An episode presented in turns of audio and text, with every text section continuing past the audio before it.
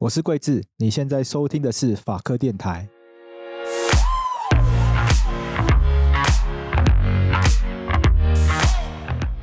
好，欢迎来到法科电台。我们今天这一集，我们邀请到好几位艺术家来聊最近台北表演艺术中心开幕季的一场表演，就岛屿酒吧。那岛屿酒吧它这个表演它非常特别，它是以酒算是以酒为主题吗？我们也许等一下来邀请我们的今天来到我们现场的三位艺术家来跟我们聊聊看。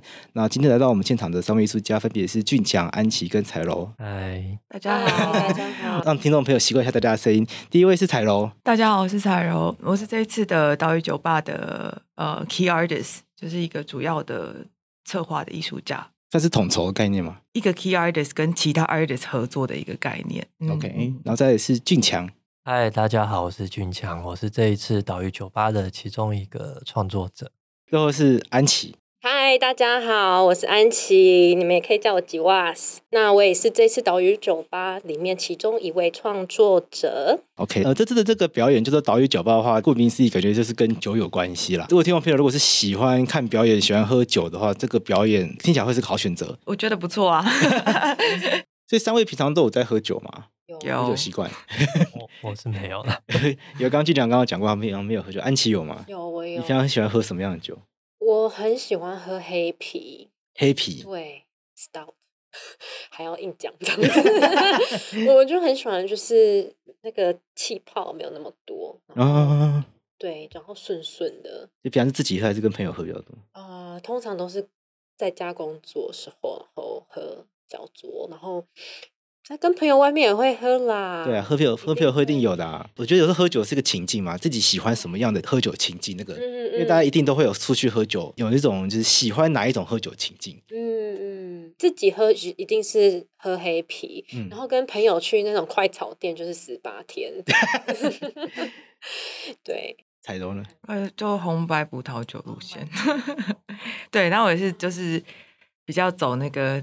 自己跟自己喝的路线，真的哦，真的哦。也是工作还是冥想之类的？没有没有，就是放松。每一天会有一段时间是我的时间，那段时间就是会喝酒这样。所以俊强是很少喝酒，大学的时候喝太多，然后现在就哦，因为我以前是念建筑啦，所以老师就说：“哎，你现在不喝，现在以后要跟业主喝。”然后我们大学的时候喝了好多威士忌哦。然后我其实也是比较偏好比较烈酒的。之前有出国工作一段时间的时候。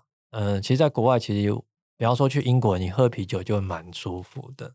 喝酒其实我觉得蛮需要仪式性的东西，对我来讲。然后那时候在法国巴黎的时候，其实它就变成是一个很日常的东西。然后你去人家家或吃晚饭，然后到超市，其而且酒其实还还还蛮便宜的，这样。然后配合它的食物，我觉得那个整个东西被搭起来，然后就就其实就是一个。可以自己喝的理由，我不知道。我觉得在台湾好像酒没有这么融入大家的日常生活文化里面，没有像在欧洲这样那么日常。台湾喝酒是喝一种气势，哎，我觉得那酒一拿上来，大家就觉得好像是要拼挂掉。对对对对对。嗯、可是其实，在国外他们不是这个路线，哦、他们酒是像就像饮料这样子，是气氛，让这段餐叙有更多火花吧。我觉得是这样。今天三位艺术家来到我们法科电台，来跟我们分享，呃，台北表演艺术中心的开幕季的这场表演——岛屿酒吧。那顾名思义，岛屿酒吧他们是以酒吧为一个主题来去设计的一场表演。那既然是以酒吧为表演的话，表示说这个表演的过程中看起来似乎都会跟酒有关系，可能创作的主题或者是表演的媒介看起来都会跟酒有关系。那我想我们先从这一次的表演内容开始聊起好了。直接这次来到现场的三位创作者艺术家，我们先来聊聊看。呃，你们的表演内容是什么？好了，那我们再回过头来看看这场表演的分享的主题是什么样子。好了，好，嗯、那我们是不是先请俊强跟我聊聊看，说你在这一次的表演里面，你会带给我们的观众什么样的表演？呃，作品叫做《回忆一》，就是呈现我的前世的一个角色。那我的前世会在现场帮大家调酒给大家喝，然后讲述我的前世发生了什么事情，这样。那我这次是和一个剧场演员简诗翰合作。那诗翰他平常的另外一个专长是做 drag queen，然后他在台北的很多地方有做过 drag queen 的表演，然后比较特别的是，他比较概念性一点，不是单纯只是娱乐。所以我们这次的合作是彩头会补充，就是这一次整个岛屿酒吧的主题，这里面有一个真实和虚拟的部分，对我来说很有趣，就是说，因为我看到前世的方式是用催眠的方式，为了这个作品，就是我去做了三次的催眠，其中有一个。角色就是有一个女生，那这个女生长什么样子，就请观众到时候中秋节的时候来北艺中心看就知道了。哦，那我就先不讲太多的细节，就是说这个女生呢，在我催眠的时候就出现在我的眼前，这样，然后她就发生了一些故事，这样，因为我们催眠其实是可能会看到好几次的画面，然后。但是这个女生就重复出现了两次到三次这样，然后就每一次出现，我就发现，诶，她有越来越多的细节这样，所以我就把这个细节就是会跟诗翰说，那诗翰他就会去重新把这个女生装扮出来这样，然后他会在现场，这个女生的故事有一幕是发生在酒吧里面，所以。诗翰就会以台北表演艺术中心的，就是我们的表演场地，做出像是在当时发生那个故事的场景，然后他会在那边讲述，哎，我的前世到底发生了什么事情？这样。为为什么会选择用催眠来作为一个表演的素材？应该是说，催眠是我们探索潜意识的一种方法。嗯，就是说，我们现在人类对潜意识还在就是理解当中吧。就是我们的表层意识跟潜意识，其实那个大家应该都听过，我们的表层意识大概百分之二十，潜意识可能有百分之八十这种说法。那所以，我们潜意识里面其实储存了非常非常多的东西。那催眠它就是一种方式去探索潜意识。但有一些派别就是说，呃，我可以借由催眠去做前世的回溯。哦，所以。基本上催眠在这过程中，是我把它当做是我去取材的一个方式啦。对，就像是电影要去找剧本啊这种逻辑这样。那在这次的这个表演中，会带来什么样的调酒？好，我就再讲一下这个女生的一点点故事，因为这个女生不能讲太多会爆雷了。没没关系，没关系，我可以透露她是亚洲人呐。Okay. 然后我看到她的时候，她其实大概是，如果是前世的话，一定是出生前发生的事情嘛。那我是八三年，一九八三年出生的。然后我看到她其实是蛮近代的。然后他的那时候的穿着，后来回去考究，可能是七零末到八零初的日本人，所以我就在。感觉说他到底在酒吧里面，比方说他在酒吧里面喝调酒的时候，在那个酒吧里面他遇到的发生事情之前的时候，他要找的调酒是哪一种调酒？然后我就在想，可能是欧尼恩啤酒或者是清汤尼。那因为我本身不是这么喜欢喝酒的人，嗯，我蛮常就是直接点清汤尼，因为清汤尼好像是一个你可以直接去判断这个吧好不好的一个调酒嘛。然后我后来想一想，哎，那个女生。感觉我在潜意识里面看到他的样子，他拿的那个酒杯也有点像是金汤尼的酒杯这样，所以可能是金汤尼或者是 Only and Beer 这样，我还在思考。你是自己去被催眠吗？那我被催眠啊！是你在你自己被催眠过程中，你感受到了一个女生？对，我看得到她啊，这个是怎么样一个过程呢？好特别，因为我没有被催眠，就像被你清醒的做梦一样。我蛮好奇，这样子的一个感受是从何而来？其实。我们只要闭上眼睛，然后处在一种很放松的状态下面，我们其实呃视觉比较活跃的人，他就会开始产生出画面出来。那有些听觉比较活跃的，他可能会产生出声音嘛，但他也不是幻觉或幻听，就是其实催眠是在一个你要非常非常放松，但是是清醒的状态下面，然后跟随着引导，催眠师会帮助你看到你要的讯息。那可能大家其实。呃，对催眠，可能大家有时候会以我们在媒体上面，或者是小时候的一些片面的讯息去知道这件事情啊，以为他就睡着啊，会飘起来啊，或者是呃，以为催眠完之后你就会不省人事啊，其实完全不是这个样子哦。催眠是一个你不会睡着，你是完全清醒，而且你睡着之后这件事情就没有用了。催眠师也无法指使你做任何事情，因为你是你的。大脑是能够运作状态，而且你并不会去说出任何说谎的东西，因为你一说谎的时候，其实你身体会紧张，你所看到的东西就会，或是你感觉到的东西就会消失。这样，呃，在那个状态，其实跟我们平常现在在录广播或者听广播的状态是完全不一样的。就您去做了三次的催眠，然后把催眠中感受到的东西拿来创作，就是对，因为我主要就要讨论前世谨慎嘛，因为我的作品其实过去就是一直对集体意识和个人的意识、潜意识这一块都很有兴趣，所以呃，因为我发现近年大家好像在身心领域的这一块，大有又重新有了一些讨论，对自己内在探索。那我会觉得蛮有趣的是说，诶，那我们怎么去看待前世这件事情？因为其实蛮蛮多作品，其实电影作品也在讨论前世这件事情，但是对我来说，它是不是真的发生了这件事情，还是？我们只是脑袋里面的一个投射，我都觉得是可以去讨论和探索的。那如果听众朋友到现场的话，会是怎么样看这个创作？因为岛屿酒吧它的这个表演形式跟传统在两厅院看到的这种对对对表演是完全不一样的。这是不是可以叙述给大家听看看？可以啊，就是你进来之后，你就是找了一个位置，很舒服的坐下来之后，像到酒吧一样。对，但是我们有很多个不同的小岛。为什么叫岛屿酒吧？就是因为一张张的桌子，一张张的艺术家他所布置起来的一个小空间，它其实就像一个不同的 island 这样。所以你可以从这个 island 去另外一个 island。那我的 island 就是大家来到十一楼之后，你就是可以很舒服的坐在我的呃红地毯上面，然后表演者诗翰就会拿一杯调酒给你，然后你就可以坐在那边去感受这一切这样。那我的演出大概有二十五到三十分钟左右。那这个过程当中，其实我会希望观众能够去感受到，这个故事不是只有我的故事的，就是他虽然讲的是我前世的故事，但他也不算是我的故事。这个状态超酷的，就是说你前世发生的事情，其实跟你这一世的状况其实连接起来，但是它并不是你发生过的事情。这位催眠老师要讲过一件事情，是说你的催眠出来的情节可能是集体的。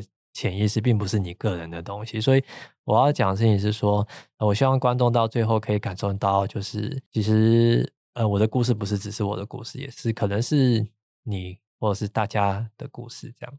那安琪呢？安琪的表演是什么？哦，该我了。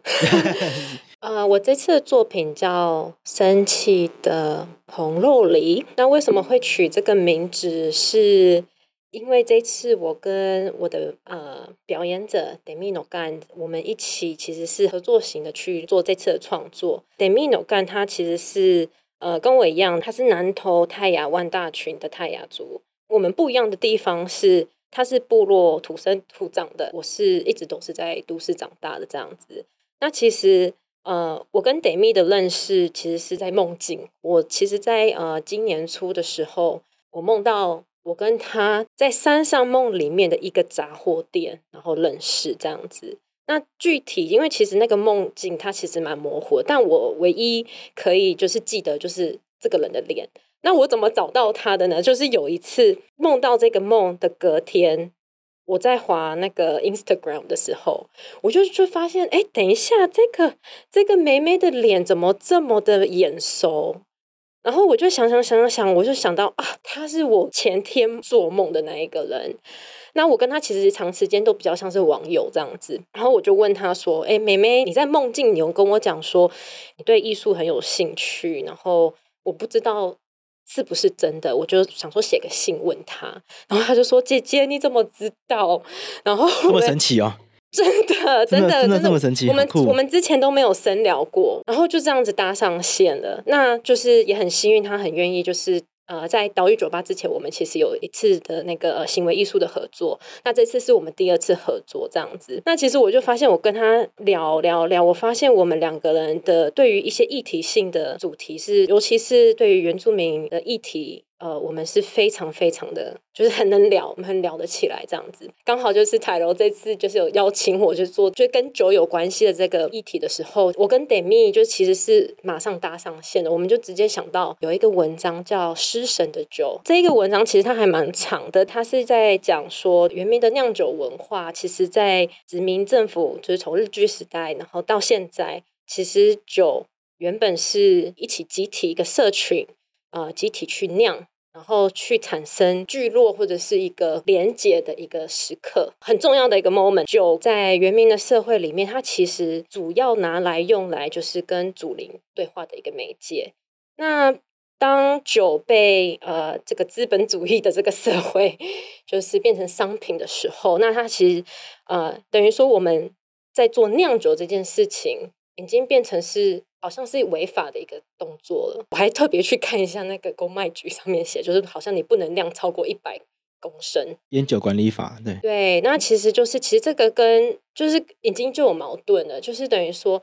当法律这样子限制我们的一些传统的行为，那我们的这样的一个部落的一种呃酿酒文化，它其实也是在摧毁，就是一个部落的结构这样子。对，所以就是对于这样的一个。一提，我跟 Demi 就是，我们就直接连接，我们就想说，我们要一起做有关于跟酒跟我们的身体之间的关系。那很刚好的是，Demi 他爸爸他很会酿酒，然后本来一开始是说就是我们自己酿，我有啦，我有啦，然后有一点失败，就是没有处理好。但后来就是还蛮感谢他爸爸把这个酒酿成这样子。那使用的这个材料就是由南投亲爱部落那边的红肉梨去所去酿出来。那从五月，我觉得很幸运的是，刚好五月份的时候是红肉梨盛产期，就是你要赶快收，嗯、然后那个时间量刚好就是岛屿酒吧开幕的时候就可以喝了。就是其实这个过程就是等于说变成是三个人一起合作的，就是由我的表演者 Demino 干，然后跟他爸爸 U 干瓦蛋一起合作。那其实在这个过程，我又同时又跟我自己的呃族群连接这样。所以我就觉得这次的经验对我来说，真的真的蛮有趣的。从一个离散的状态，然后又因为酒的关系，我们又再次连接。我都叫他祖先呐，因为他虽然他年纪比我小，所以因为他就是部落土生土长的啊，然后他其实有很多身体上的经验，其实跟在都市长大的其实会有很会有差异。嗯，那其实我觉得。这样的一个关系其实蛮有趣的，所以我都叫他祖先。那这你的表演内容会是什么？可以透露吗？哦，好的。其实我在跟 Demi，就是在他其实跟我一样，我们对女性的议题也蛮有兴趣的。然后尤其又是在原民女性的这个议题上面，那就是其实我们就是有把红肉梨这个水果呢，它其实就是高糖分的一个水果。那我们就其实有把它。呃，连接女性的一些呃经验在这里面，所以观众来的时候，他们其实也会听到一些故事，然后呃，可能有一些诗或者是非文字的一些声音，这样子。感觉要去了才会知道。你们要来，你们要来就知道了。我觉得听完俊强跟安琪的分享，感觉岛屿酒吧它的表演形式跟传统的。舞台剧传统表演很不一样，能不能请采柔跟我们分享看看？就是说，岛屿酒吧它整个规划或整个表演的形式设计的理念是什么？或是岛屿酒吧它这样子的一个表演形式，它是怎么样开展出来的？对，嗯，岛屿酒吧其实是二零一七年的台北艺术中心举办的一个亚当计划。呃，所延伸出来的一个艺术家呈现自己作品的一个方法，或是 research 方法。那他嗯，在二零一八年之后，他就变成了台北艺术中心的自制节目，就变成呃，就是那一届我也有参与，就是我们在中山堂的一个咖啡厅。那呃，我们总共有十二位艺术家，那呃，观众是以一对一或者一对二的方式跟艺术家进行一个呃演出的过程，这样。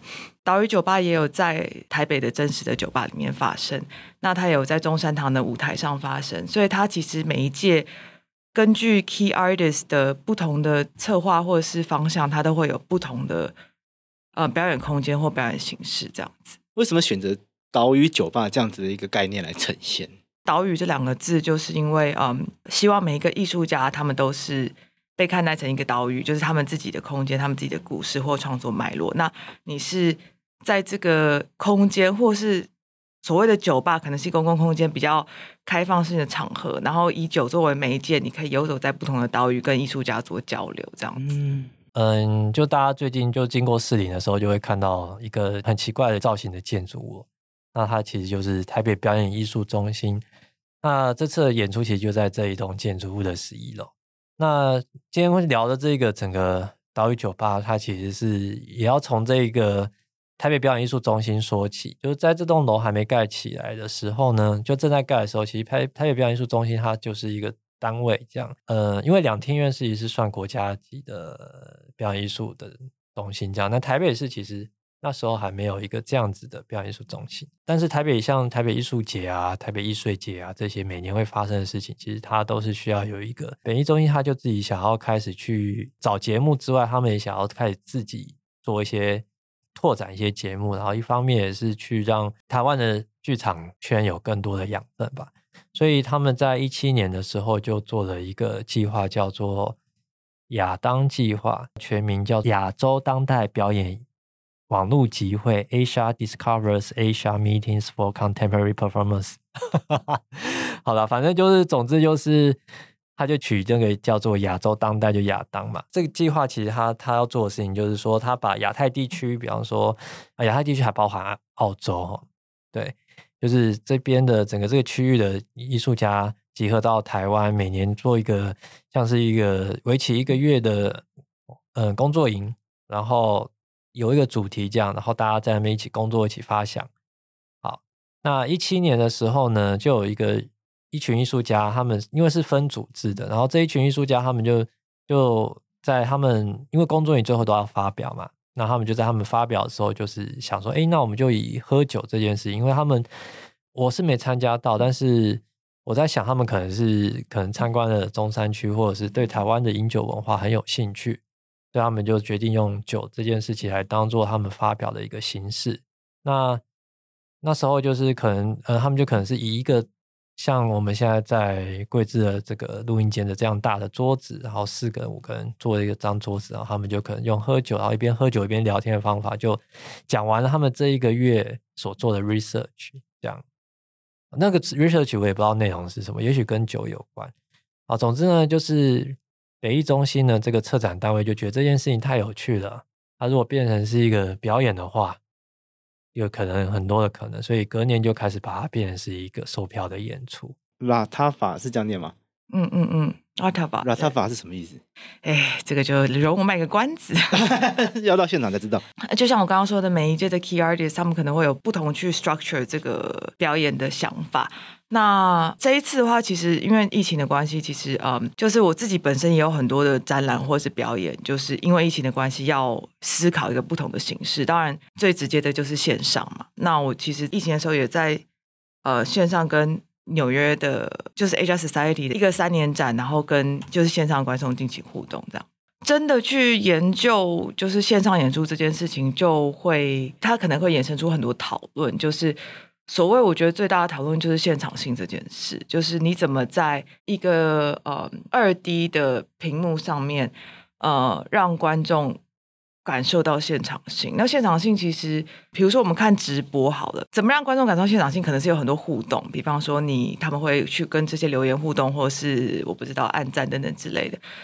但是我觉得它还是有别于真的你在一个表演空间里面能够感受到的呼吸啊、声音的感觉，就是你的人在那边就可以跟舞台做一个某一种连接吧。Anyway，我觉得这些是应该是所有创作者在疫情期间都一直不停在思考的事情。其实这一次就希望是有没有可能再研发一种可能性，对，就是线下跟线上这件事情怎么去做连接，怎么再重新演绎，有没有可能现场性有别的不同的方法可以被呈现或者是表达出来？这样，嗯嗯嗯。所以岛屿酒吧是不是可以理解成，就是我看官网的介绍有五个表演者，嗯嗯嗯，好像就是有五个岛屿。所以如果听众朋友到现场参加的话，就好像是到五座岛屿上面看五位创作者诉说生命故事的这种感受。嗯嗯嗯，我觉得会蛮蛮接近的，但是主要是因为五个表演其实同时发生的，所以其实观众他可以选择在一个岛屿待很久的时间，或者是游走在不同的岛屿，这个都是观众可以去选择。它是一个不是我们一般想象的镜框式演出，就是舞台，然后观众在观众席，然后大家是没有办法移动的。我觉得这个作品是就是观众有很大的移动的空间。嗯呃，可以说是五个表演其实同时都在进行哦。对。那这样子会不会有点可惜？参加一个就看不到其他个？不会，我们有两个 round。哦，对对对，就是你你参加完一个之后，我们会有一个中场休息，让你还可以再参加第二个。所以至少可以看两个，至少至少，至少可以看两个。你至少可以喝到两杯酒，这样这样有没有比较吸引人？他说我们就不说了，卖关子，会喝到挂掉。那在这个过程中，如果可以突然离开居里其他人的那边。乱入不会，我觉得可以。不会不连贯吗？不会啊，不会。你去酒吧里面，你也可以去很多不同的桌子跟大家。据说俊强的故事是分享前世今生，但听到一半突然切到安琪的故事，就要看就不会看那个坐台的人的功力啊。嗯，确实确实完全是。对啊。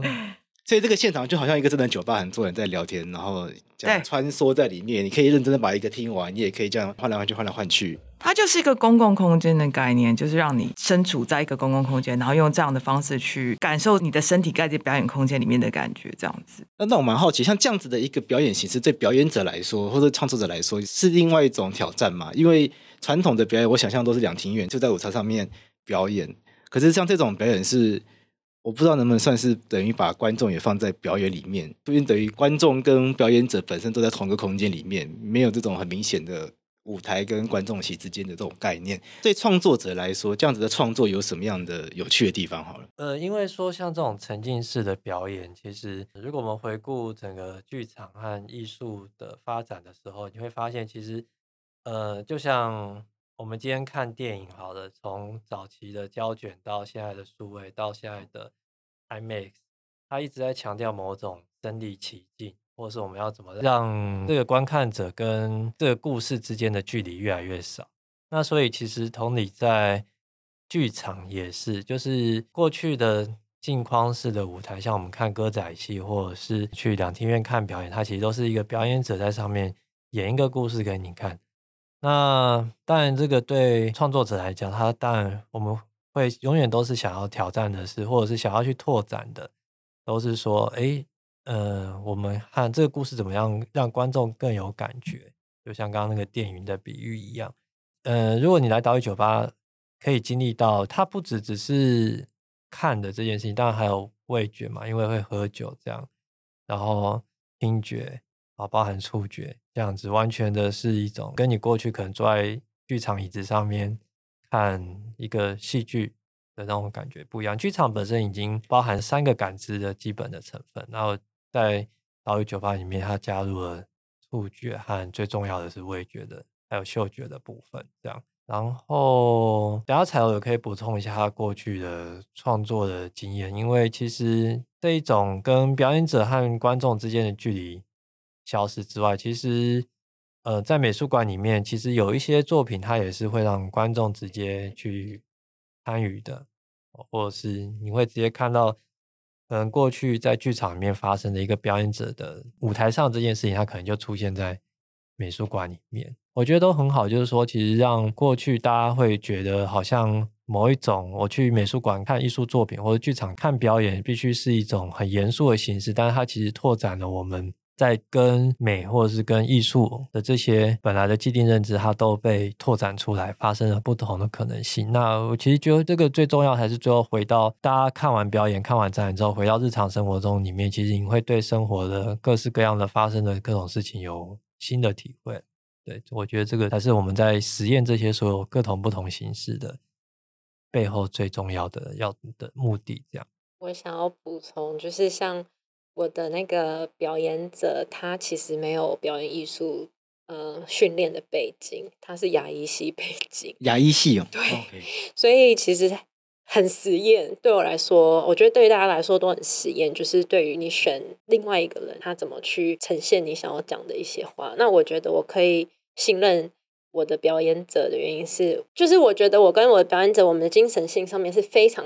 融合的，所以我是完全完全的相信他在这次的表演上。我蛮好奇，就俊强跟安琪还有采柔，你们本来你们本业就是在做创作吗？还是你本业有其他的工作？哦，我就是创作者啦，就是基本上视觉艺术跟表演艺术都有一些参与。那平常展览啊，然后做作品，好无聊哦，他是好厉害。我我帮你 介绍你好了，他是很厉害的艺术家，太谦虚了。对，那俊强呢？我一般的职业是做专职，呃，也是视觉艺术家。另外是我在实践大学的媒体传达设计学系，关于视觉创作和一些美学理论的。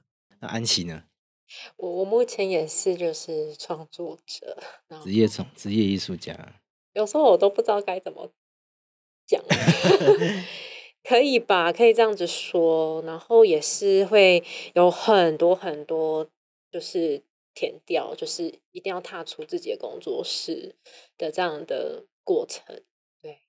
是哪方面的创作？哎，像是酿酒，就是其实也就是一个很需要很花时间去填掉，然后还有就是呃要离开台北这样的一个状态。对，所以我很多时候我的创作其实都前期都有很长一段时间在呃跟人接触，然后要就是可能去部落啊，或者是要去拜访不同的人，因为像有一些知识上面的那，就是可能像是我们原民知识上面体系在台北。的图书馆可能是找不到的，这个就是一定要走出去，然后才可以有的经验。所以我个人的话，就是创作很多时候都是在，就是在前期都是在外面跑，跑来跑去的。OK，没看到皮肤快变二 B 了，差不多，哎，我们是差不多，对。大概是这样子啦。好，那我们今天节目就差不多到这边。那如果听众朋友对我们的岛屿酒吧有兴趣的话，大家可以点击节目资讯栏的链接来购买我们的门票。那大家不要忘记使用八百的折扣码 PLN，那可以有九折优惠。那我们今天谢谢三位，谢谢，谢谢，谢谢，贵子。